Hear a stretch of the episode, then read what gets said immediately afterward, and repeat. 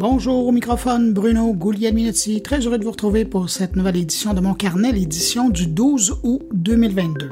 Dans cette édition, je vous propose une entrevue au sujet de ce que les consommateurs canadiens et québécois n'aiment et n'aiment pas dans les commentaires qu'on retrouve sur les sites commerciaux. Il y a une enquête qui vient de se faire sur le sujet et alors on va en parler également. On va parler à une vice-présidente de la Banque américaine Morgan Stanley qui a un bureau à Montréal et qui veut faire la promotion des emplois en technologie auprès des femmes et des jeunes filles, et donc ça commence ça très tôt, dès le primaire. Stéphane Ricoul nous a préparé un billet au sujet de Taïwan et la Chine, et Jean-François Poulain euh, qui s'intéresse cette semaine au DX, euh, soit l'expérience du développement. Alors voilà pour le contenu de cette édition. Maintenant, je prends un instant pour saluer cinq auditrices de mon carnet. Salutations à Geneviève Leclerc, Mathilde Desbrassines, Sophie Limberner, José Gauthier, et Ada Miasea. Merci à vous cinq. Merci pour votre écoute. Et puis merci à vous aussi, que je n'ai pas nommé, mais qui m'accueillez en ce moment entre vos deux oreilles. À tous, je vous souhaite une excellente écoute.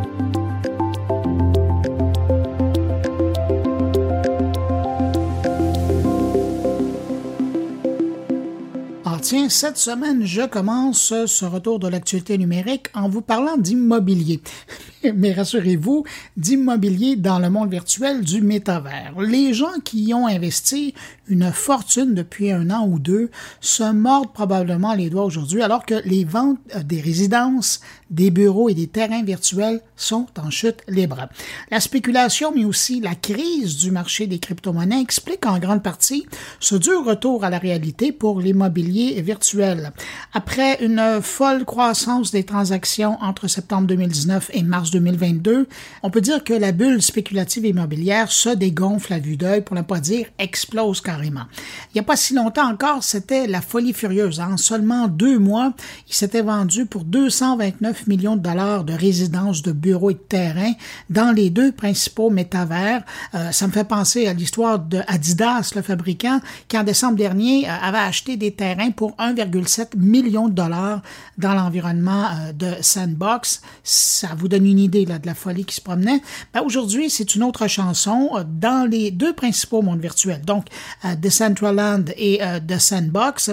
Les prix moyens de vente d'un terrain virtuel ont diminué de 84% dans le cas de Decentraland et chez The Sandbox, on parle d'une chute de valeur de 90% Et quand je vous dis que la crise des crypto-monnaies explique en bonne partie cet essoufflement, c'est que la crypto-monnaie utilisée dans l'environnement de, de A perdu les deux tiers de sa valeur et chez euh, The Sandbox, c'est pas vraiment mieux. La crypto-monnaie locale a perdu les trois quarts de sa valeur. Autre facteur qui explique cette perte de valeur, ben, le manque d'intérêt hein, de la part des acheteurs potentiels qui, devant des propriétés bien trop chères pour leur valeur même virtuelle. On dit que le nombre de transactions immobilières a reculé de 97% chez The Sandbox et le métavers de Centraland dans les derniers mois. Il y a un moment euh, que je vous avais pas parlé de cyberguerre et de l'invasion de l'Ukraine par la Russie depuis février dernier. Ben, cette semaine, j'ai vu passer de nouvelles données recueillies par les gens d'Atlas VPN qui indiquent que la Russie et la Chine ont parrainé plus de 50 cyberattaques depuis le début de l'année et que l'Ukraine est le pays le plus ciblé par celle-ci on apprend que des pirates informatiques soutenus par la Russie ont mené 27 cyberattaques en 2022, que les sites web et les organisations du gouvernement ukrainien ont subi au, total 23 cyberattaques parrainées par la Russie. Du côté de la Chine, ben, Pékin aurait parrainé 24 cyberattaques cette année. Des pirates informatiques soutenus par la Chine euh, qui ont notamment attaqué les gouvernements et les organisations aux États-Unis, en Inde, mais également en Taïwan. Et d'ailleurs, parlant des attaques informatiques de la Chine sur Taïwan, j'ai appris cette semaine que Taïwan avait subi une vague de cyberattaques en marge de la visite de la présidente de la Chambre des représentants des États-Unis, Nancy Pelosi.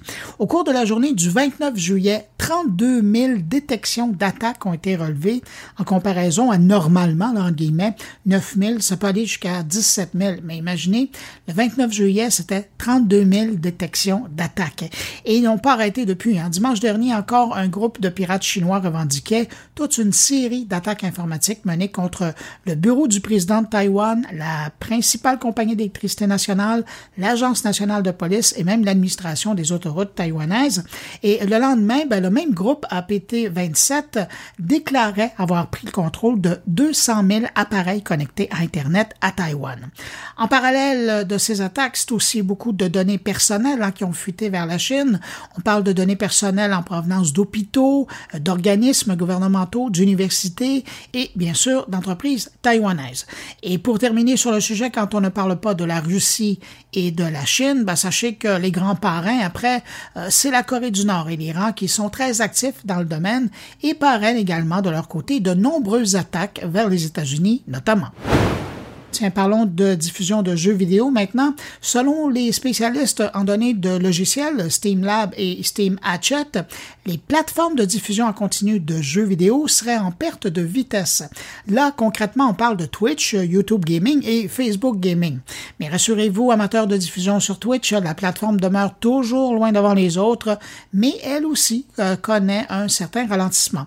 Un ralentissement qui s'explique évidemment par la levée des restrictions sanitaires un peu partout sur la planète qui permet enfin aux gens et aux gamers notamment de retourner à une vie plus normale de type euh, pré-pandémique, donc de sortir de la maison pour retourner socialiser en plus grand nombre en présentiel, comme diraient certains.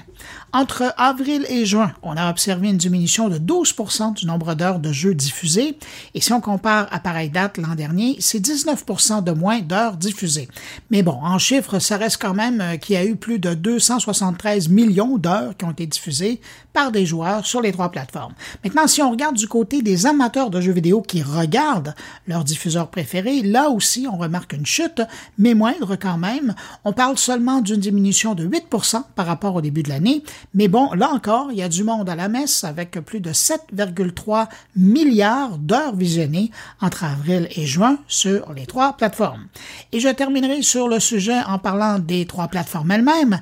Celle qui devrait être inquiète, et ça ne vous surprendra pas, c'est Facebook Gaming, alors que le nombre d'heures de visionnement a chuté de 50% en comparaison à l'année dernière et euh, que le nombre d'heures de diffusion a chuté, lui, de 62% Mais comme je le disais au début, c'est Twitch qui demeure euh, devant bon premier, euh, devant tous les concurrents, avec presque 77% de part de marché pour ce qui est des heures de visionnement et 93% du contenu diffusé par les joueurs. Dans une nouvelle enquête de Pew Research Center, on apprend que YouTube et TikTok sont les plateformes de divertissement les plus utilisées par les adolescents américains en 2022.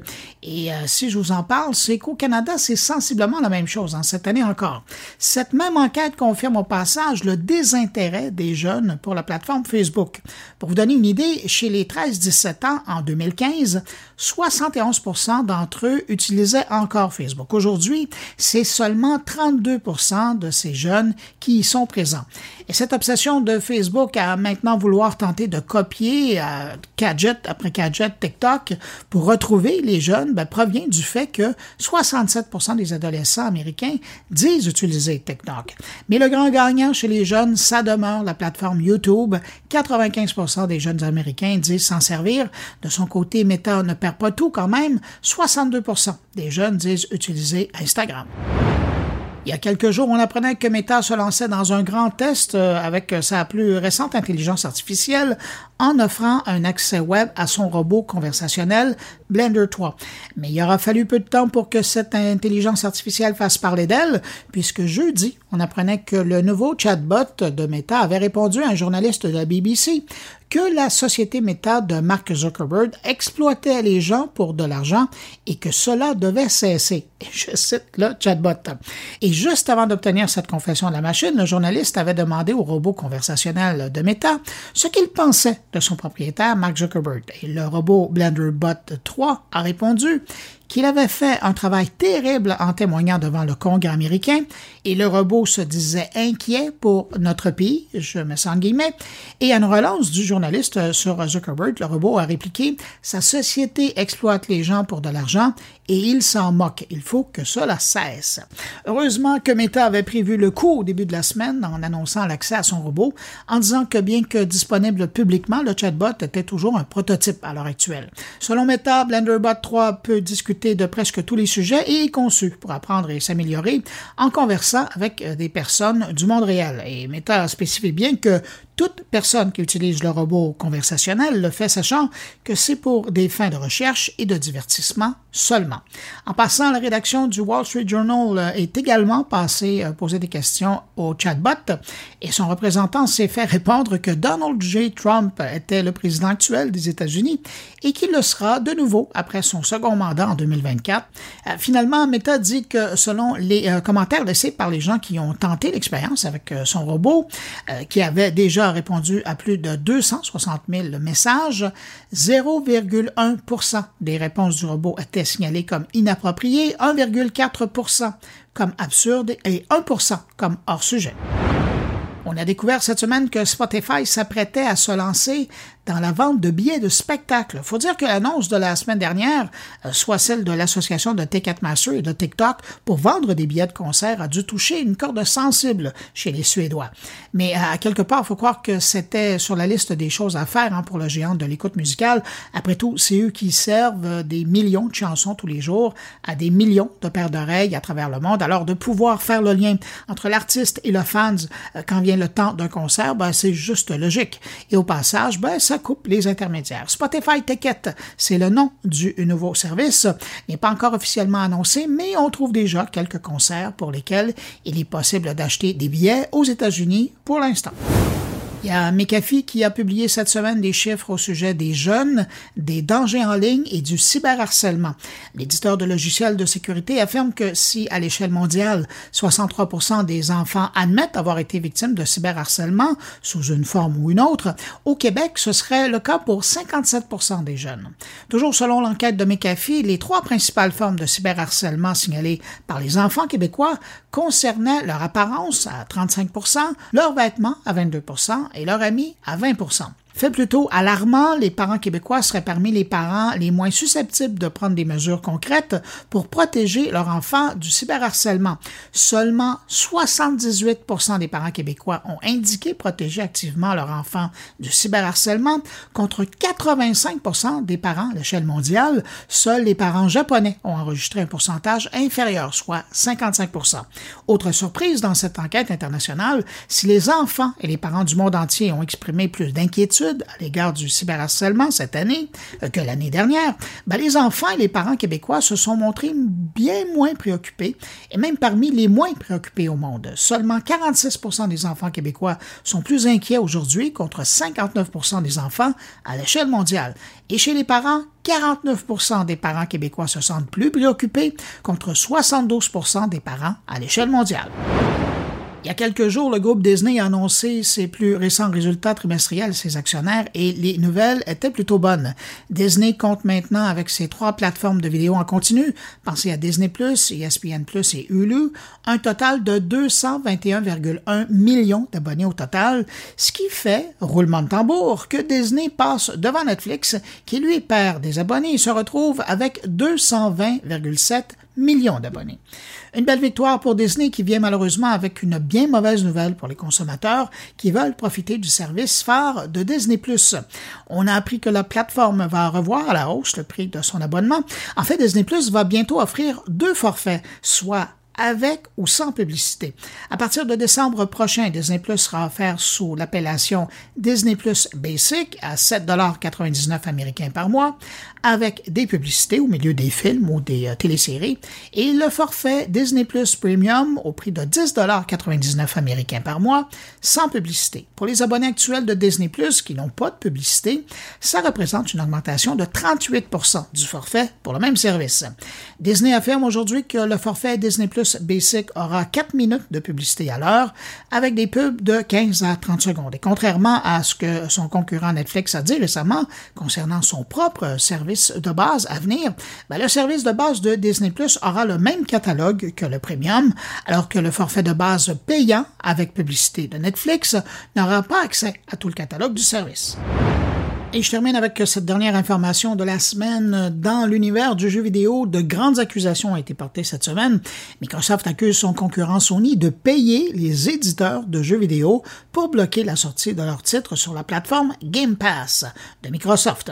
Une accusation qui survient dans un environnement passablement mouvant alors que de son côté, Sony estime que le rachat d'Activision Blizzard par l'américain Microsoft pour plus de 68 milliards de dollars est une menace pour l'industrie tout entière. Et c'est cette déclaration de Sony qui fait dire à la direction de Microsoft que c'est Sony qui est le premier à miser sur les exclusivités de jeux et à bloquer les droits de distribution sur d'autres plateformes de jeux. Passons maintenant aux entrevues. On commence avec euh, cette nouvelle enquête qui vient de paraître au sujet des habitudes des consommateurs québécois et consommateurs canadiens quant aux avis publiés par les clients en ligne. C'est Capterra, une filiale du groupe Garner, qui a fait l'enquête dans plusieurs pays, dont le Canada, avec un crochet par le Québec. Alors, quelles sont les habitudes des consommateurs lors de la lecture et de la rédaction des avis d'utilisateurs en ligne? C'est ce que mon invité va nous dire à l'instant. On rejoint Audrey Pelot, spécialiste marketing chez Capterra pour le marché canadien à Barcelone. Bonjour Audrey Pelot. Bonjour. Audrey, euh, chez Capterra, donc, euh, comme je disais dans l'introduction, vous vous êtes intéressé aux avis euh, qu'on laisse sur les sites web de consommation. Et quand on regarde vos chiffres, ça laisse pas les, les consommateurs québécois indifférents ce type de commentaires. Exactement, oui, c'est vrai que c'est une enquête qu'on a menée il y a quelques mois et qu'on vient de publier le temps d'analyser tous les résultats. Et on a vraiment voulu voir quelle était l'importance qu'accordaient les consommateurs québécois, euh, mais aussi au final euh, au niveau pan-canadien, on va dire.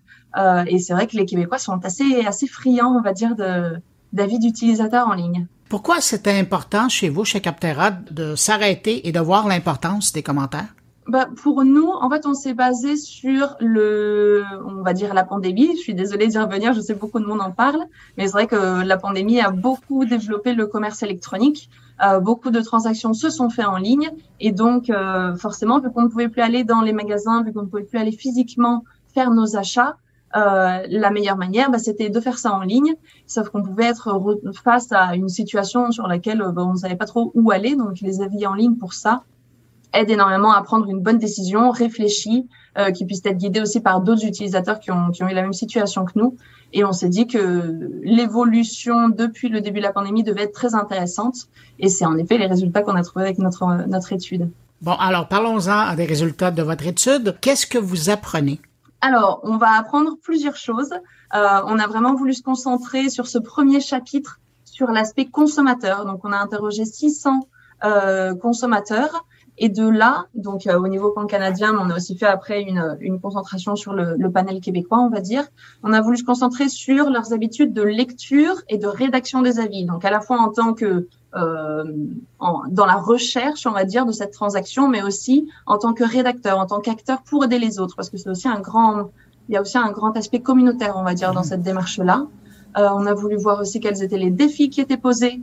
Donc, euh, on va dire euh, pour faire un peu une, une avant-première, tout ce qui va être, tout ce qui va avoir attrait à la confiance, à l'authenticité des avis, qui peut parfois être un peu trouble, on va dire. comment les utilisateurs, les consommateurs euh, voient aussi la pertinence des avis? Qu'est-ce qui fait que pour eux, cet avis en ligne est pertinent? Qu'est-ce qui fait que ça va leur apporter des informations clés, on va dire, dans leur processus d'achat? Et enfin, on finissait ce, ce, premier article qui a été mis en ligne au tout début août, le 1er août, on l'a fini par une partie sur comment les entreprises peuvent tirer avantage de cette situation et pour ensuite l'appliquer pour les PME, par exemple, comment les PME peuvent euh, prendre les conseils, on va dire, qui sont distillés dans cet article et, euh, et, les mettre en place pour, euh, pour leur stratégie. Ce que vous remarquez, c'est que pour les Québécois, les Canadiens, c'est important les commentaires en ligne. Ah oui, oui, oui, ça c'est sûr. Ce qu'on a trouvé assez intéressant, euh, donc ça va être important pour eux, mais on a voulu distinguer la forme, on va dire, des avis en ligne. Donc on va avoir les avis textuels, on va avoir des avis vidéo, on va avoir des avis d'experts, par exemple. Et suivant la forme par laquelle ces avis sont relayés, on va trouver un intérêt plus ou moins grand. Euh, par exemple, tout ce qui va être avis en ligne, Euh, juste pour commencer, pour rebondir sur cette euh, statistique, on va dire, de, de la pandémie, on a vu, donc on s'est intéressé à, à, tout ce sujet-là avec l'arrivée de la pandémie, et on a vu que les Québécois étaient 34% euh, plus, euh, comment est-ce qu'on va dire? Ils étaient 34% à consulter plus d'avis en ligne depuis le début de la pandémie. Donc ça assoit vraiment cette importance que peuvent avoir les avis en ligne. Et de là, les Québécois on a remarqué leur habitude de lecture. 60% d'entre eux vont lire entre 2 et 5 avis, donc ils vont vraiment comparer les différents avis. Et 31% d'entre eux vont lire 6 et plus avis. Donc ça montre bien qu'ils sont vraiment à la recherche de, de ces commentaires, de leur père, on va dire. Et après, donc je parlais du format des différents avis. Les Québécois vont préférer, euh, vont moins préférer, je dirais même, les avis écrits que leurs leur compères euh, pan-canadiens au niveau national. Ils sont 72% à préférer se fier aux avis écrits, donc euh, un texte classique, on va dire, alors qu'ils ne sont que 62 à l'échelle du Québec. Mais par contre, les Québécois vont préférer euh, tout ce qui va être avis vidéo. Ils sont 14% comparés aux 9% canadiens. J'imagine que c'est l'habitude ou l'envie, en effet, de, de voir la personne parler et aussi tout ce qui va être conseil d'experts. Donc, ils vont vraiment se mettre euh, une importance euh, sur tout ce qui va être euh, l'avis d'experts. Ce qui est intéressant, c'est que, bon, là, je, je me permets de, on va dire, on a essayé de tirer une conclusion de tout ça. Ce qu'on peut voir, c'est que forcément, si on va vers un avis d'un expert ou vers un avis vidéo, on va aller dans une recherche peut-être plus francophone, alors que les avis en ligne seront sûrement plus disponibles d'une manière anglophone. Donc, ça permet aussi d'avoir quelque chose qui est plus personnalisé par rapport à la recherche de la langue, par exemple, qui peut être un facteur très déterminant pour les Québécois. Et il y a aussi la notion de temps. Oui, exactement. C'est vrai qu'on a trouvé que 36% des Québécois euh, trouvaient que pour qu'un avis soit pertinent, il devait être daté de moins de trois mois. Donc, ça montre vraiment l'importance que peuvent avoir les entreprises à collecter des avis régulièrement et à, à faire ces, ces campagnes-là au final, parce que c'est pas juste pour faire de la publicité, ça a tellement plus de bénéfices pour les entreprises que c'est aussi ce qu'on voulait souligner dans cet article. Vous disiez donc, ça c'est dans un premier temps, c'est les Québécois qui consultent des commentaires, mais il y a aussi ceux qui en font. Mais moi j'ai été surpris par votre pourcentage. C'est énorme le nombre de consommateurs québécois qui laissent un commentaire ou un avis. Oui, alors la seule précision que j'aimerais faire avant de rentrer un peu plus en détail, c'est que tous ces, toutes ces personnes euh, qu'on a pu interroger la méthodologie de notre article dit qu'ils lisent toujours, occasionnellement ou rarement des avis en ligne avant d'acheter un produit ou un service. Donc c'est vrai que ça va pas être un, échantillon des Québécois globaux, on va dire, mais c'est vraiment une, une spécificité qu'on a voulu mettre dans notre sondage pour avoir des résultats qui étaient assez intéressants. Et de là, c'est vrai qu'on a pu lire, qu'on a pu savoir grâce à cette enquête que 70% des sondés euh, québécois ont rédigé un avis depuis 2020. Donc c'est énorme. oui, oui, oui, c'est vraiment énorme et ça montre tout cet esprit communautaire que je disais au début qui a été renforcé depuis la pandémie. Audrey, euh, angle intéressant aussi de ce que vous avez regardé, c'est euh, la considération des consommateurs euh, québécois canadiens par rapport aux commentaires qu'on dit faux, des commentaires fictifs par rapport à des produits ou des services. Exactement, c'est vrai qu'on a voulu axer notre étude sur, on va dire, trois grands angles, tout ce qui va être avis négatif, tout ce qui va être avis qui ne donne peut-être pas forcément confiance parce qu'ils sont négatifs ou alors qu'ils sont en effet fictifs par rapport aux avis fictifs c'est assez intéressant parce qu'on voit qu'il y en a beaucoup qui ont du mal à faire confiance. Donc, il y a 58% de notre euh, panel québécois qui pensent que la moitié ou plus des avis en ligne qu'ils lisent euh, sont factices. Il y en a 37% qui pensent que moins de la moitié sont fictifs. Et il n'y a qu'un 5% d'optimistes, si je peux me permettre euh, la, la, l'opinion, on va dire, qui pensent qu'aucun ne le sont donc ça montre bien qu'ils sont assez dubitatifs en lisant les avis. Ils vont avoir besoin de certains critères pour être sûr que ces avis soient fiables et qu'ils puissent euh, s'appuyer sur euh, sur ces évaluations pour leur achat ensuite. Ouais, et, je, je, voyais dans votre étude que les consommateurs considèrent pas de la même façon euh, ce qu'est une note d'un produit par rapport à les mentions d'un avis qui est vérifié. Là. Oui, exactement. C'est vrai qu'on avait une statistique là, du, du, de, de, de, cette conversation, je ne l'ai pas sur le bout de la langue, on va dire, mais il y avait une statistique qui nous montrait s'il y avait quelques avis notés 5 étoiles, on va dire, pour un, un, un, classement avec des étoiles, s'il y a peu d'avis mais notés 5 étoiles ou s'il y a 15 avis notés 3,5 par exemple, lesquels vont préférer les consommateurs québécois et la surprise était assez anticipable, on va dire, mais les, les Québécois préfèrent ces avis plus nombreux qui sont un peu plus tempérés, un peu plus équilibrés, donc pas forcément que du positif, mais avoir un peu un mélange entre les deux, ce qu'on a pu retrouver dans une autre euh, des questions qu'on a posées. Euh, on leur demandait est-ce que vous faites plus confiance aux avis positifs ou est-ce que vous faites plus confiance aux avis négatifs? Euh, C'est une statistique qui est assez similaire, que ce soit au niveau national ou au niveau canadien, ou au niveau québécois, pardon. 22% des Québécois vont faire confiance aux avis positifs, euh, majoritairement au niveau du Canada, c'est 18%, donc ça reste similaire. Par rapport aux avis négatifs, lesquels vont plus faire confiance aux avis négatifs, ils sont 18% au niveau du Québec et, 17% au niveau du Canada. Et enfin, quand, dans cette question-là, on leur demandait aussi, est-ce que vous faites confiance aux deux? Il n'y a pas forcément plus d'importance à l'un ou à l'autre. Et là, on se retrouve à une dans un, une une situation où c'est 60% pour les Québécois et 65% pour les Canadiens. Donc ça montre bien que il n'y a pas forcément plus d'influence s'il y a beaucoup d'avis négatifs ou plus d'avis positifs. Le but, c'est vraiment d'avoir un, équilibre entre ces deux, ces deux types d'avis. Si on regarde euh, la question des commentaires, mais de l'autre côté du bout de la lorgnette euh, des commerçants, euh, des gens qui offrent des services, qui offrent des produits, qu'est-ce que vous leur dites concernant le, marché québécois, le marché canadien, en vue de, ce que vous avez été capable de voir de la part des consommateurs? je vais partir sur un angle qui n'était pas forcément euh, le. Enfin, c'est le premier qui m'est venu en tête, on va dire, mais c'est pas forcément le plus évident. Euh, je dirais que ça dépend de l'industrie dans laquelle l'entreprise euh, travaille, parce qu'on a vu que certains secteurs sont beaucoup plus euh, influencés par les avis clients. Les consommateurs vont plus regarder ça va dépendre évidemment de l'investissement en temps, de l'investissement en argent qui va être fait. On a vu que les secteurs les plus importants dans lesquels les avis en ligne avaient le plus d'influence, on va dire, c'était l'électronique à 51%, euh, les voyages et les hôtels au même pourcentage, 51%, et venaient ensuite les services professionnels à 45%, ça montre bien que vu que les, consommateurs vont dépenser plus d'argent dans, dans, dans, ces sujets-là, ils vont avoir envie d'être sûrs de leur choix et de regarder ce qu'ont pu faire euh, leurs leur compères.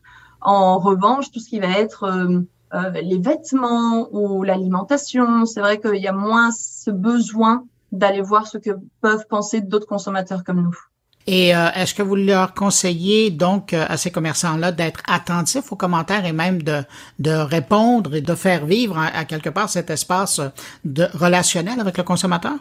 Oui, oui, oui, définitivement. Euh, ça tombe bien que vous posiez la question. C'est l'étude qu'on a publiée ce lundi, donc la deuxième partie de cette étude sur la gestion des avis en ligne du côté de l'entreprise et les stratégies qu'ils peuvent adopter, toutes toutes les, choses à mettre en place, on va dire, pour une entreprise pour s'assurer de tirer un maximum d'avantages à ses avis en ligne.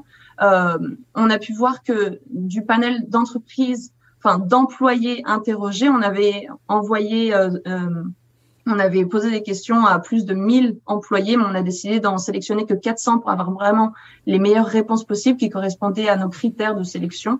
de ces 400 employés, on a pu voir au niveau du Canada, on a pu voir que leur entreprise, ils étaient 84% de, de, ces employés à travailler dans une entreprise qui dispose d'une politique de réponse. Donc, ça montre qu'ils savent qu'ils doivent répondre aux avis en ligne et ils ont une stratégie, on va dire, pour le faire.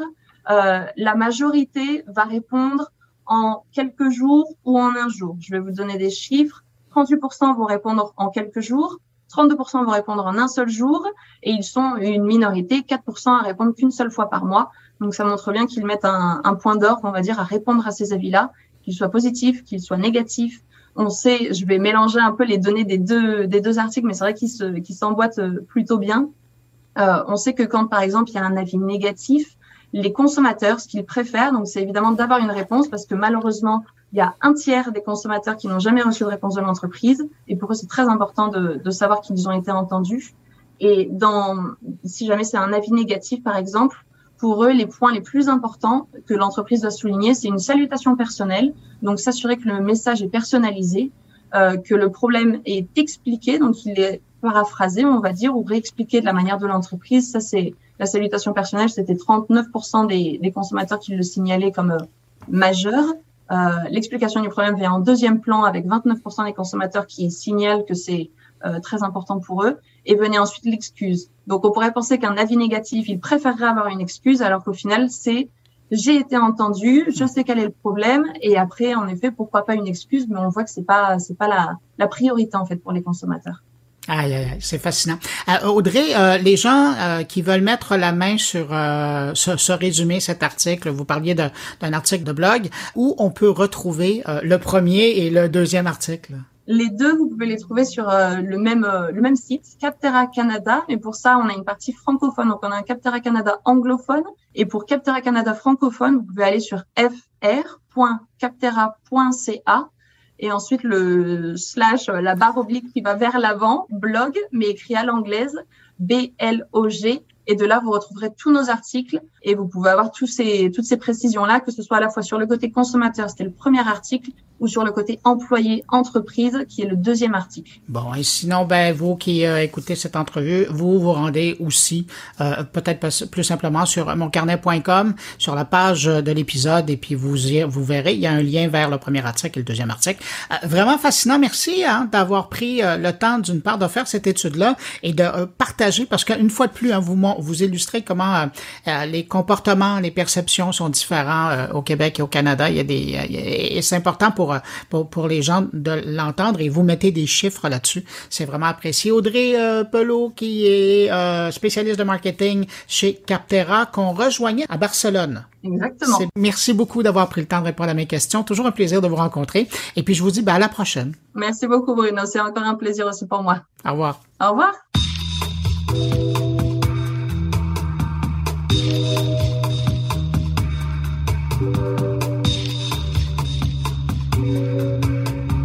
Depuis les 30 dernières années, le nombre de femmes qui choisissent l'informatique dans le monde a considérablement diminué, passant de 37 à 21% C'est dans ce contexte que la banque américaine Morgan Stanley souhaite contribuer au changement de la situation à travers son engagement avec l'organisation à but non lucratif Girls Who Code.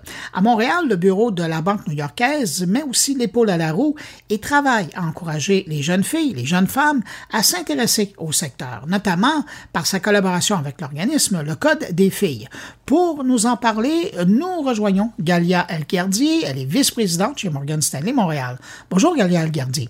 Bonjour Bruno, c'est un grand plaisir. Avant de se lancer dans notre discussion, Morgan Stanley à Montréal, qu'est-ce que vous faites exactement? Euh, en fait, à Montréal, Morgan Stanley, c'est plutôt le tech shop. Donc, euh, en général, Morgan Stanley, c'est une, euh, investment bank à New York, mais Morgan Stanley, c'est le tech shop où il y a tous les développeurs et les ingénieurs qui travaillent sur les applications et les outils euh, d'administration, d'automatisation, tout ce qui est le software backend, le tech shop de la banque.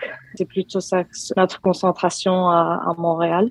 Donc, c'est à Montréal euh, qu'on retrouve les cerveaux de Morgan Stanley. Oui, c'est ça. bon, ben écoutez, ben, ben, merci d'avoir précisé parce que je me suis toujours demandé si à moi, le bureau de Montréal avait une euh, spécialisation et vous me le confirmez. Galia, j'aimerais vous lancer sur le fait que j'ai reçu euh, récemment de l'information qui venait de, de votre entreprise et, et, qui faisait le constat que depuis 1990, euh, le de femmes qui choisissent l'informatique est vraiment en, chute. On parle d'une diminution. On est passé de 37 à 21 Pourquoi, selon vous? Oui, non, c'est en fait c'est intéressant parce que c'est choquant parce que les femmes ont toujours été présentes dans la technologie. Euh, en fait, jusqu'aux années 60 ou 70, l'informatique était plutôt réservée aux femmes. Je pense que, en fait, euh, il y a beaucoup de recherches qui ont été menées par l'UNESCO et d'autres organismes qui ont montré en fait que ce fossé entre les genres, spécialement dans le domaine de STEM, euh, sciences, technologies, ingénierie et mathématiques. Ça commence dès l'école primaire. On pense que c'est plutôt perpétué par les stéréotypes et les préjugés de la société. Et ça continue de s'aggraver à chaque étape scolaire progressive. En fait, euh, lorsque les femmes entrent dans l'enseignement supérieur, puis dans le monde du travail, elles sont confrontées à des, à des obstacles encore plus importants et elles ont euh, tendance à avoir des carrières plus courtes et bien rémunérées que, que leurs homologues masculins. D'habitude, ça commence bien. Les filles euh, dans les écoles primaires, elles, elles aiment les mathématiques et les sciences, mais c'est plutôt, c'est, encore euh, une question d'image. Il n'y a pas vraiment beaucoup d'exemples ou de role models euh, féminins à, suivre. Et c'est ça, en fait, euh, je pense que c'est une des raisons qu'on a publié. Euh, L'UNESCO a, a, vraiment fait un, reportage sur ça et c'était plutôt les stéréotypes et les préjugés de la société. On va revenir sur ce que vous, vous avez décidé de faire en participant euh, à l'organisation Girls Who Code. D'un point de vue plus personnel, parce que vous, de carrière, vous êtes une ingénieure, euh, vous avez étudié dans les grandes écoles euh, ici à Montréal. Est-ce que vous, de votre génération, vous voyez que ça commence à changer un peu? C'est plutôt les mêmes, les mêmes conditions, les mêmes stéréotypes. Ma formation académique a été axée sur l'ingénierie. Euh, en fait, j'ai fait un baccalauréat en génie électrique à l'université de McGill et il y avait pas beaucoup de femmes dans mon dans mon programme. Je peux pas vous dire les, numéros exacts, les chiffres exacts parce que j'aime pas lancer des chiffres comme ça, mais il y avait vraiment pas beaucoup de femmes.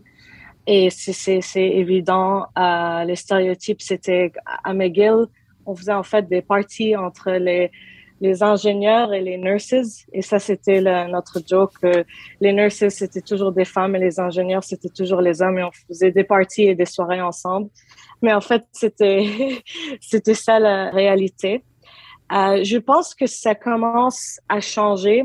Je viens d'obtenir une maîtrise en génie informatique de Concordia.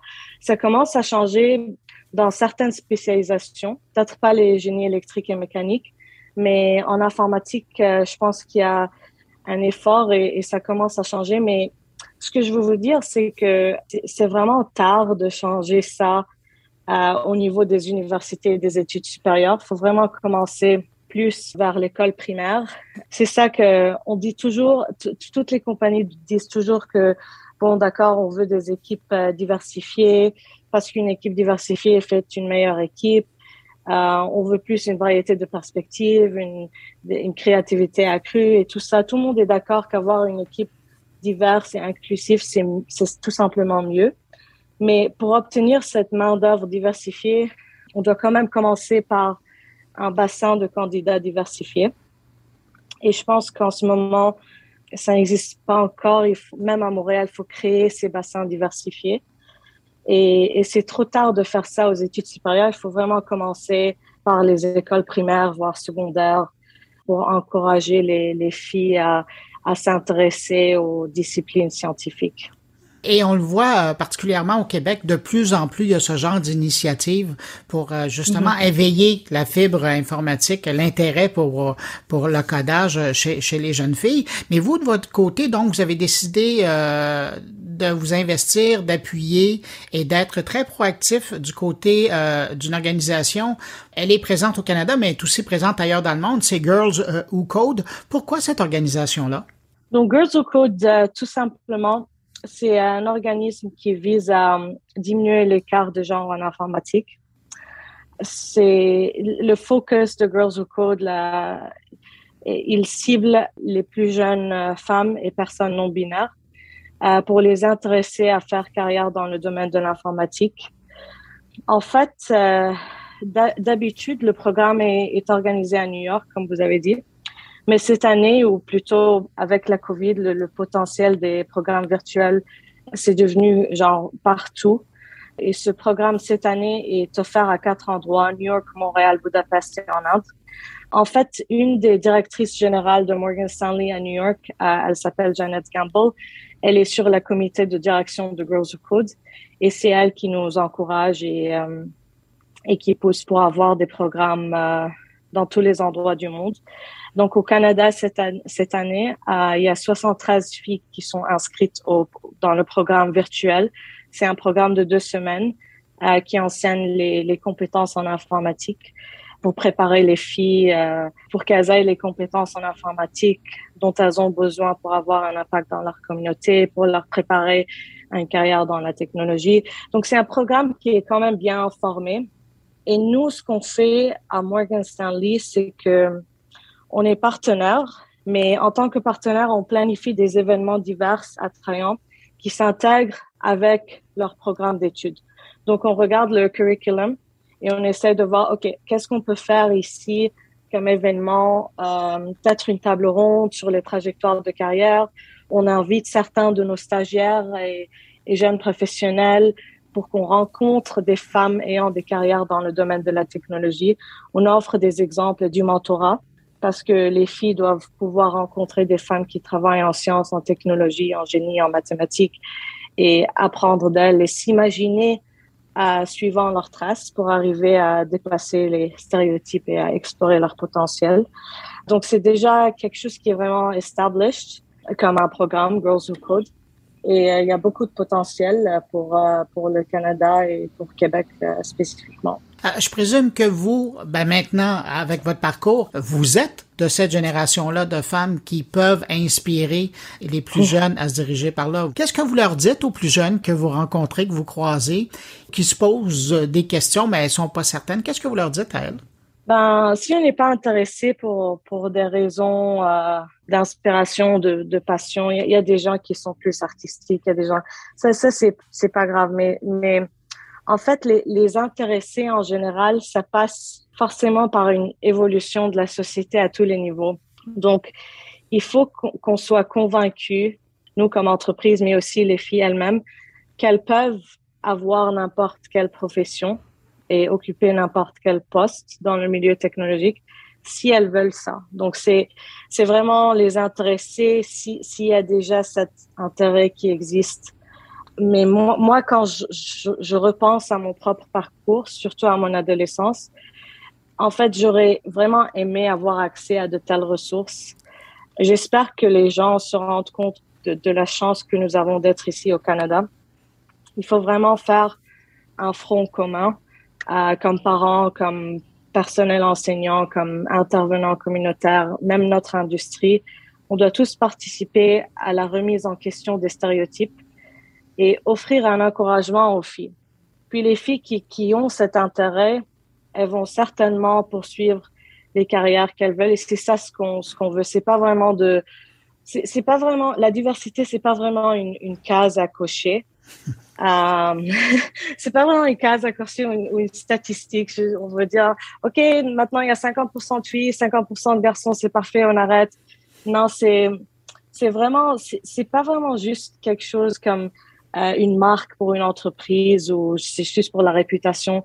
C'est, pour voir, c'est pour la culture et l'avenir et réaliser une, une main d'œuvre diversifiée.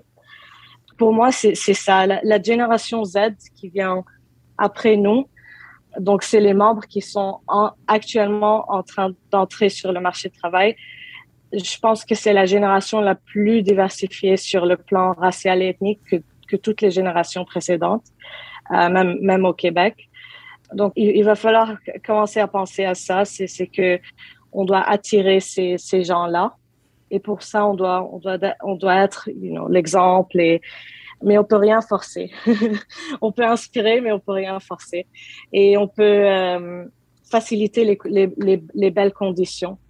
Euh, quand quelqu'un voit que, OK, mon travail est flexible, euh, je, peux, je peux avoir ma carrière, je peux avoir ma famille, je peux passer un peu de temps avec mes enfants, un peu en fait, je peux passer le, temps de qualité avec ma, ma famille, mes enfants.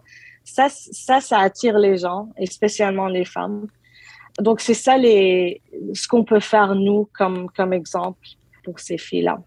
Ah, c'est intéressant parce que tout à l'heure, vous avez mentionné le mot pandémie et que ça avait changé la façon de faire de la formation auprès des jeunes filles. Avez-vous l'impression, parce qu'on parle de conditions de travail, avez-vous l'impression que la pandémie a aussi aider à changer des habitudes de travail et que dans ce contexte-là, maintenant que le télétravail est plus reconnu auprès des employeurs, ça va peut-être aider certaines euh, jeunes filles, jeunes femmes qui, euh, elles, veulent pas nécessairement euh, passer leur vie dans un bureau cloîtré devant des machines, à se lancer en sciences, en informatique.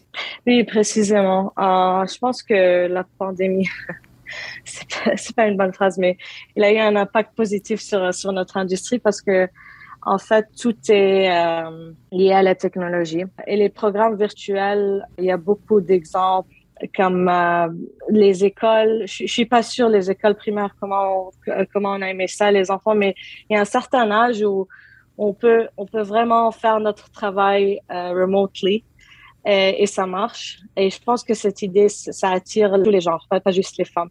Euh, mais surtout les gens qui, qui sont plus euh, avec l'idée d'avoir cette flexibilité, de rester chez soi avec avec leur famille. Je pense que ça va changer la, la scène, spécialement pour les femmes. Puis il y a beaucoup de gens qui ont vu l'impact de la technologie quand tout est devenu une application sur nos, sur nos portables comme euh, Vaxicode et tout ce qu'on tout ce qu'on a utilisé. Ça ça montre vraiment que que tout devient euh, lié à la technologie, l'importance de la technologie. il y a plus en plus de gens qui qui s'intéressent au domaine de sécurité, privacy, tout ce qui était plus réservé à des backgrounds, c'était plus dans le background, on savait pas ce qui se passait. Maintenant, avec la COVID et les applications qu'on a sur nos portables, il y a, il y a plus d'intérêt, il y a plus de curiosité. Et euh, je pense que ça va tout changer, en fait. Des parents ou des jeunes ou des gens qui connaissent des jeunes filles qui pourraient être intéressés, qui pourraient être des candidates à des initiatives du programme Girls Who Code, vers où elles vont pour avoir plus d'informations, pour s'informer, puis peut-être à un moment donné participer? En fait, c'est le programme, c'est chaque euh, année, chaque été. Et je pense qu'ils ont le programme de deux semaines, mais aussi euh, juste au, Québec. Il y a d'autres initiatives. Je pense que si on cherche quelque chose de plus euh, francophone, euh, il y a les filles et le code. C'est une initiative montréalaise qui vise à, en fait, la, même chose, maximiser le potentiel des initiatives pour amener plus de filles et de jeunes femmes à s'intéresser aux carrières en technologie. Et Morgan Stanley aussi participe à plusieurs de leurs événements à titre de conférencier. Donc, il y a les filles le code, il y a Girls Who Code. C'est pratiquement les mêmes missions. Ben, Galia Kerdi, donc on invite euh, les gens qui sont intéressés par le sujet à googler et, euh, oui, ça. et, ces deux organisations-là pour avoir euh, plus d'informations. Je rappelle que vous êtes vice-présidente chez Morgan Stanley Montréal et que ben, vous nous parliez donc de la participation de Morgan Stanley dans le cadre de l'organisation Girls Who Code. Merci beaucoup d'avoir accepté mon invitation. Merci Bruno, c'était un plaisir. Merci beaucoup.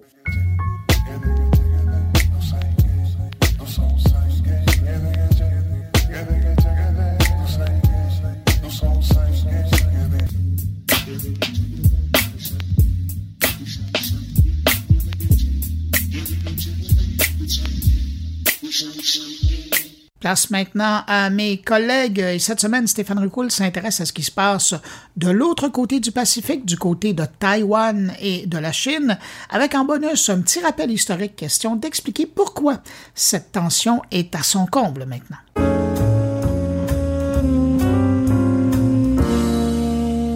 Si la pandémie aura réussi à faire flamber la demande de semi-conducteurs au point de faire ralentir nombre de productions, la crise actuelle entourant Taïwan fera trembler encore un peu plus nos économies, toutes basées sur le numérique, toutes se nourrissant à la même source concernant le cœur de celle-ci, le microprocesseur. En décembre 2020, le mastodonte chinois des semi-conducteurs, SMIC, a été placé sur la liste noire du département américain du commerce au nom de preuves d'interaction entre SMIC et des entités préoccupantes au sein du complexe militaro-industriel chinois. Le néerlandais ASML, qui construit des machines permettant de produire les puces les plus sophistiquées, a renoncé à vendre ses produits en Chine. L'année 2020 aura permis aux grands acteurs du secteur d'enregistrer des résultats records, à l'image de TSMC, Taiwan Semiconductor Manufacturing Company, avec comme dernier résultat trimestriel de cette année des bénéfices en augmentation de 23% pour atteindre 5,1 milliards de dollars. Mais l'année 2020 aura aussi eu comme impact de faire monter de quelques crans la tension sur cette filière ayant conduit à une inflation des prix. Pour certains fabricants ou certains types de produits, les tarifs ont passablement augmenté, on parle de plus 20 voire plus 40%. Donald Trump, avant de quitter la Maison Blanche, avait mené l'offensive pour que les usines de semi-conducteurs soient rapatriées sur le sol américain. Deux projets de loi avaient été présentés à l'été 2020 pour permettre d'accroître la part des États-Unis dans la production mondiale de puces avec des aides gouvernementales de près de 25 milliards de dollars. TSMC à Taïwan avait annoncé sa volonté de s'implanter en 2024 en Arizona avec une usine d'un coût estimé à 12 milliards, créant 1600 emplois et fabriquant des puces inférieures à 5 nanomètres. La Chine n'était pas en reste, en débloquant plus de 100 milliards afin de soutenir 105 projets de développement industriel dans le secteur. Réaction somme toute normale face à un marché du semi-conducteur dont les recettes pourraient atteindre 1000 milliards de dollars d'ici à 2030 avec la forte demande de l'industrie des communications mobiles, de l'automobile, du cloud et de l'Internet des objets, identifiés comme les secteurs qui vont le tirer vers le haut au cours des prochaines années. Soyons clairs de suite, seules trois firmes sur la planète savent fabriquer des microprocesseurs d'une taille inférieure à 10 nanomètres. L'américain Intel, le sud-coréen Samsung et le taïwanais TSMC. Ce dernier, selon une mise en garde du Pentagone citée par le Wall Street Journal, représentant un point de défaillance unique pour la plupart des entreprises technologiques américaines les plus importantes. Donc déjà en 2020, la stratégie américaine consistait à empêcher la Chine d'accéder aux technologies dont elle avait besoin alors que c'est leur talon d'Achille. Et c'est effectivement le premier poste d'importation, avec 350 milliards de dollars devant même le pétrole, puisque la Chine ne produit que 15,9% des puces qu'elle consomme. Ce qui a incité celle-ci a lancé un vaste programme visant à atténuer sa dépendance aux microprocesseurs venus d'ailleurs face à un rideau de fer électronique que Trump mettait en place. Et ce programme était fort ambitieux avec un objectif de produire 40% des semi-conducteurs dont elle avait besoin en 2020 et 70% en 2025. Dans la réalité, la Chine a des chances de dépasser les 20% seulement de ses besoins d'ici à 2025. Dans le China Internet Report 2020 publié par la Soft China Morning Post, la Chine reconnaît que le sous-développement de la base de production de puces et les difficultés croissantes pour obtenir des équipements industriels pour leur fabrication en provenance des États-Unis vont rendre difficile pour la Chine de devenir autosuffisante dans la production de circuits intégrés dans un proche avenir. Mise en contexte de ce qui se passe présentement du côté de Taïwan. Si le président Trump a réussi à montrer comment la souveraineté technologique et numérique est un véritable enjeu pour les décennies à venir face à des chaînes d'approvisionnement mises à mal, tout pays doit désormais se poser les questions suivantes. Possédons-nous les technologies essentielles? Si ce n'est pas le cas, avons-nous accès à ces technologies par l'intermédiaire de pays indépendants? Si là encore ce n'est pas le cas, disposons-nous d'un accès garanti, libre et à long terme à ces technologies par l'intermédiaire de fournisseurs monopolistiques ou oligopolistiques d'un pays particulier, généralement les États-Unis ou la Chine. La Chine cherche donc à tout prix à assurer le développement de sa propre industrie. Remplacer les puces électroniques étrangères par de la technologie chinoise n'est plus un objectif industriel parmi d'autres, il s'agit d'une question de survie pour une partie de l'électronique chinoise à la merci des sanctions de Washington. Et les puces qui façonneront notre avenir économique sont celles de 3 nanomètres. Pour vous mettre dans le contexte, c'est 20 000 fois plus fin qu'un cheveu, avec une puissance de calcul de 70% supérieure à ce qu'on retrouve actuellement, associée à une consommation d'énergie plus faible que Taïwan va produire aux grandes dames de Intel qui pourrait y déléguer une partie de la production de ses propres puces, puisque TSMC est exclusivement cantonné à la sous-traitance. Une situation de plus en plus monopolistique avec presque 90% de la production des puces de dernière génération et ce pour des tiers parties. Mais une situation aussi très inconfortable pour Pékin qui, avec un conflit armé dans le détroit de Taïwan, étant donné sa volonté d'annexer Taïwan, pourrait mettre en danger l'essentiel de la production électronique mondiale.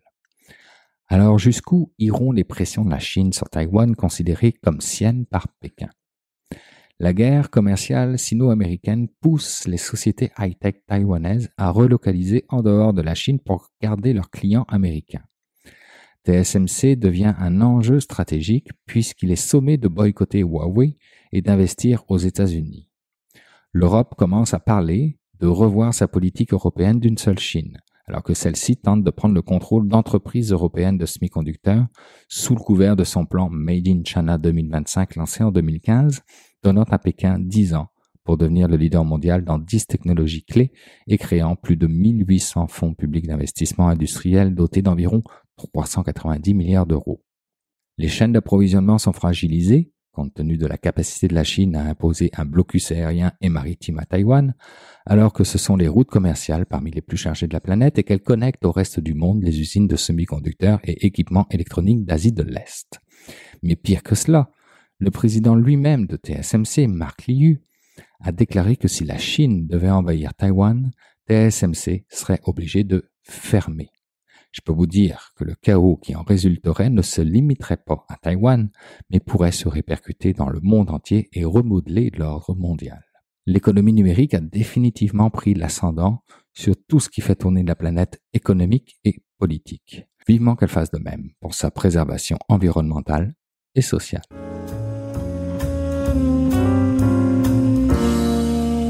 C'est maintenant le temps d'aller rejoindre mon ami Jean-François Poulain pour parler UX. Salut Jean-François. Bonjour Bruno. Jean-François, je dis UX, mais cette semaine, on va parler plus de DX. De DX, oui. Puis pour moi, c'est important parce qu'on parle souvent pour nous dans le domaine du UX, dans les, entrevues qu'on avait faites dans les six dernières années, c'est souvent ça. On dit, ben, il faut avoir, on est dans l'UX, on a un peu la responsabilité de rassembler tous les gens qui veulent avoir ce projet numérique autour de la table.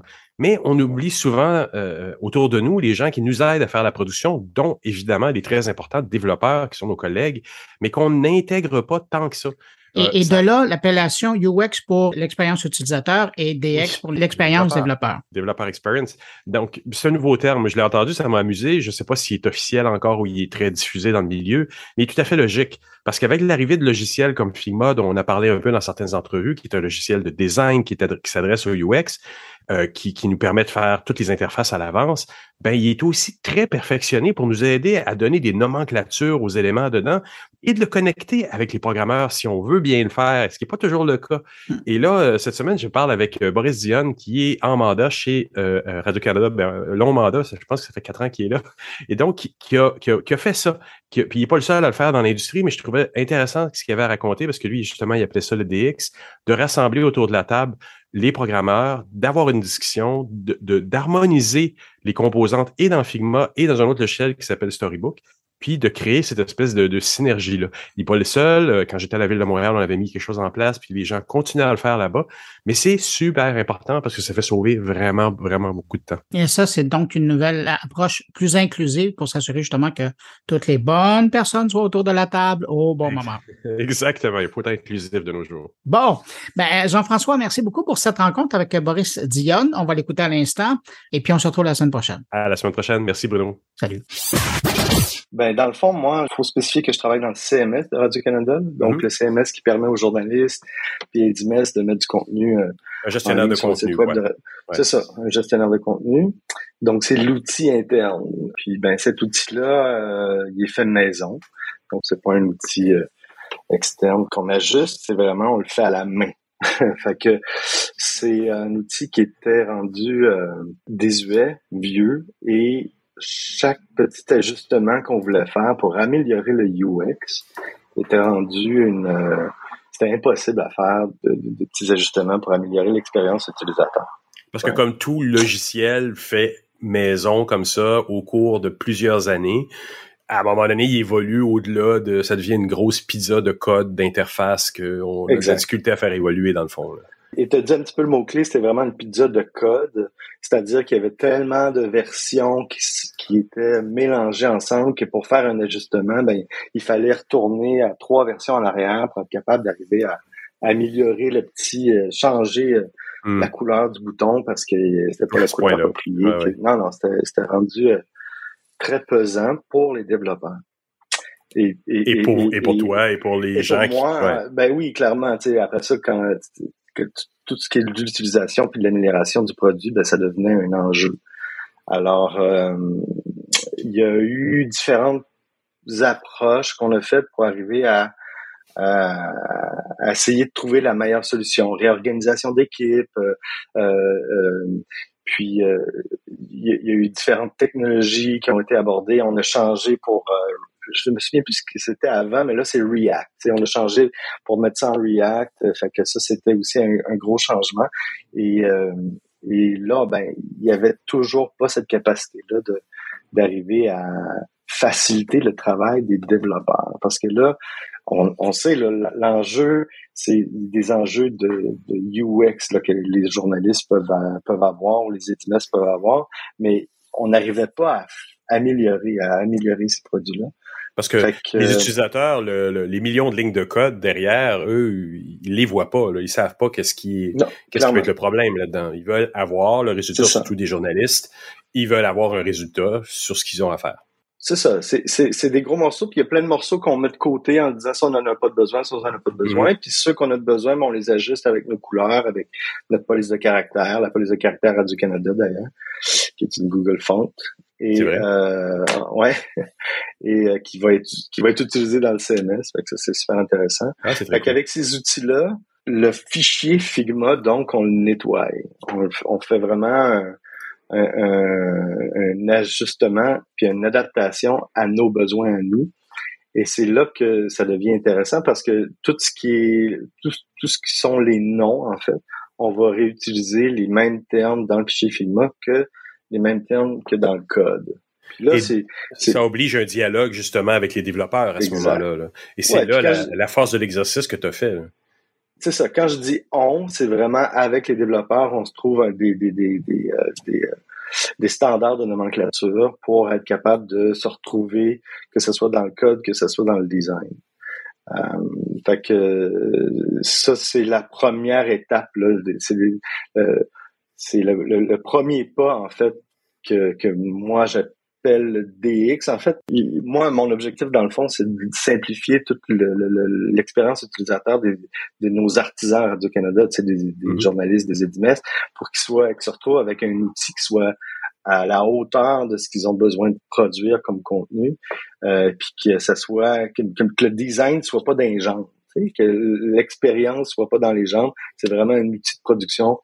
Fait que pour arriver là, euh, euh, comme on disait, c'était tellement rendu compliqué que il a fallu que je me tourne un peu vers les développeurs puis qu'on se trouve des solutions ensemble. C'est là qu'on a pensé à ce design système-là avec les, euh, avec les, avec le, ce framework qu'on qu'on dit, le matériel UI, puis qui nous fournit tous les fichiers dans lesquels moi et les devs, on prend des décisions. Tout ce qui est nomenclature, tout ce qui est organisation de, de composants, dans le fond, on va les, on va, on va se donner euh, une, une, codification commune. C'est donc on va les nommer de la même manière, puis on va les placer aux bons endroits. Puis après ça, ben euh, c'est un peu ça le DX dans le fond, parce que mm-hmm. c'est une, première étape qui est celle de, de, nommer les choses ensemble, mais après ça aussi de placer ça, euh, de, de, placer le résultat de ça dans un dans un autre outil qui est Storybook. Mm-hmm. Storybook, mm-hmm. c'est comme un, une plateforme qui permet de placer des composantes puis de spécifier les paramètres de chacune des composantes et les variantes de chacune de ces composantes. -là. Mais nous, de notre côté, on a Figma, eux ont Storybook, et là, on arrive à faire une correspondance de termes, par exemple, de nomenclature. Le type de bouton rond, rouge, va avoir le même nom dans Figma que dans Storybook. Mais c'est pas tout le monde qui en profite. Donc, quand on crée le, DX, comme tu le décris, c'est une étape supplémentaire qui est pas encore obligatoire aux designers. Les designers font encore beaucoup leurs choses de leur côté, ils utilisent pas Figma dans cette capacité de se relier avec un logiciel comme Storybook et ou euh, à travers des meetings avec leurs développeurs, euh, ils le font pas. On le fait pas tous là, mais toi, tu as pris le temps de faire ça, puis ça t'a fait découvrir un, nouveau monde, quoi, le, DX, à travers la mise en place de ce design système-là.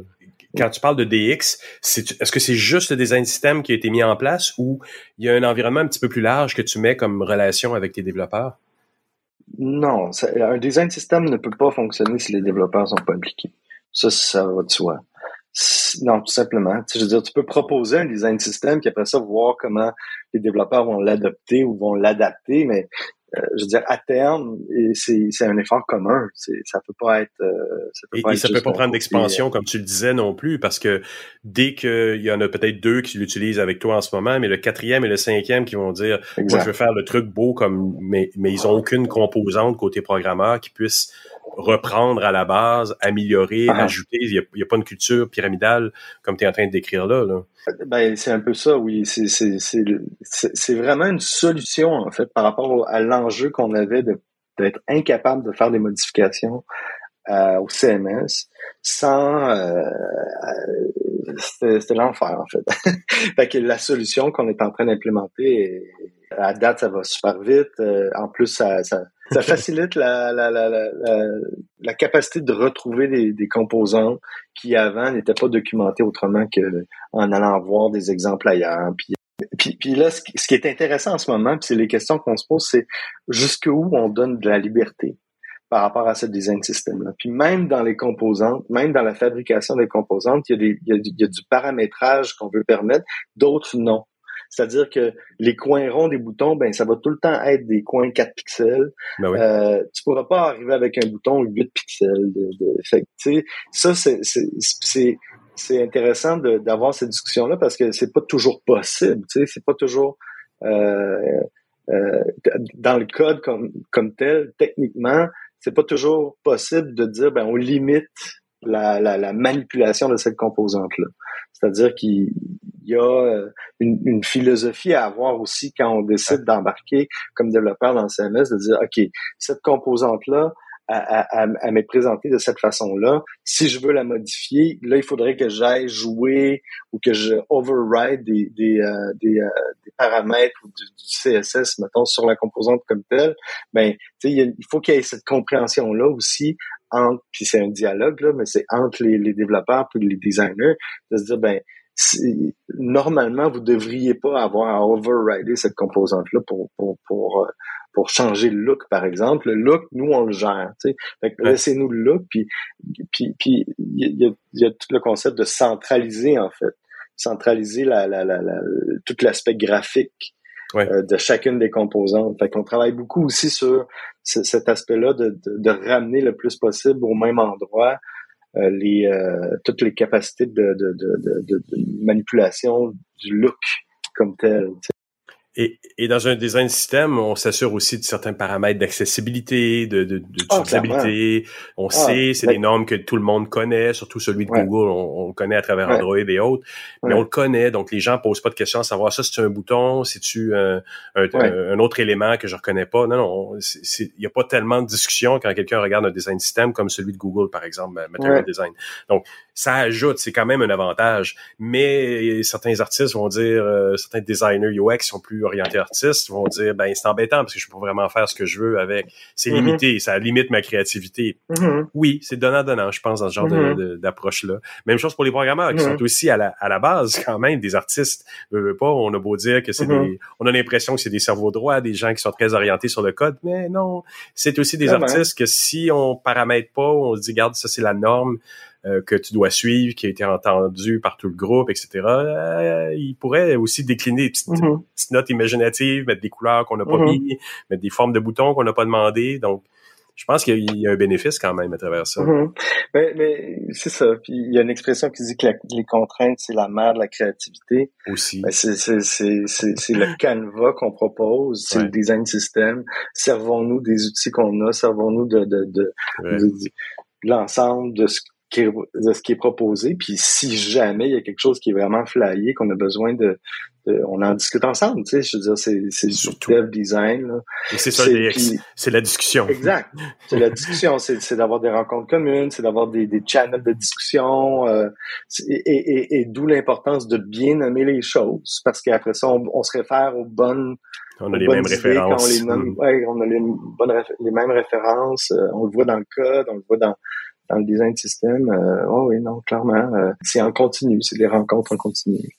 Super intéressant. La prochaine étape serait qu'est-ce qui s'en vient dans un futur proche qui, au-delà du design système, dans la relation développeur. Euh... En général, euh, ça, ça, va être le fun quand on va avoir des outils de création qui vont être euh, design slash code. On s'approche de ça de plus en plus avec Figma. C'est-à-dire que à terme, il y aurait lieu de penser qu'on pourra, moi je dis en 10-15 ans, là, en 10-15 ans, les outils qu'on va avoir de designer, là, ça va être du code. On va pouvoir publier ça, tu sais. Euh, en même temps, dans 10-15 ans, on va peut-être être aussi dans l'art de la conversation avec euh, des, des, Google Home et des Amazon de ce monde. Là. Ouais, peut-être, ouais, encore, peut-être. Parce qu'on est des designers d'interface, ça veut pas dire qu'ils sont graphiques. Boris, j'aimerais te remercier vraiment beaucoup pour cette entrevue. Ça fait plaisir, ça fait très agréable de discuter de ça avec toi.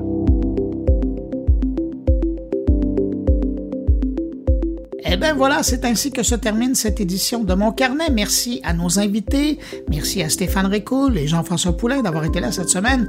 Quant à vous qui m'écoutez encore entre vos deux oreilles, ben merci d'avoir été là jusqu'à la fin. C'est vraiment apprécié. On se retrouve la semaine prochaine pour une nouvelle édition de Mon Carnet. Si vous êtes en vacances, bonnes vacances. Si vous êtes au boulot, ben courage. Je vous dis au revoir et surtout, portez-vous bien.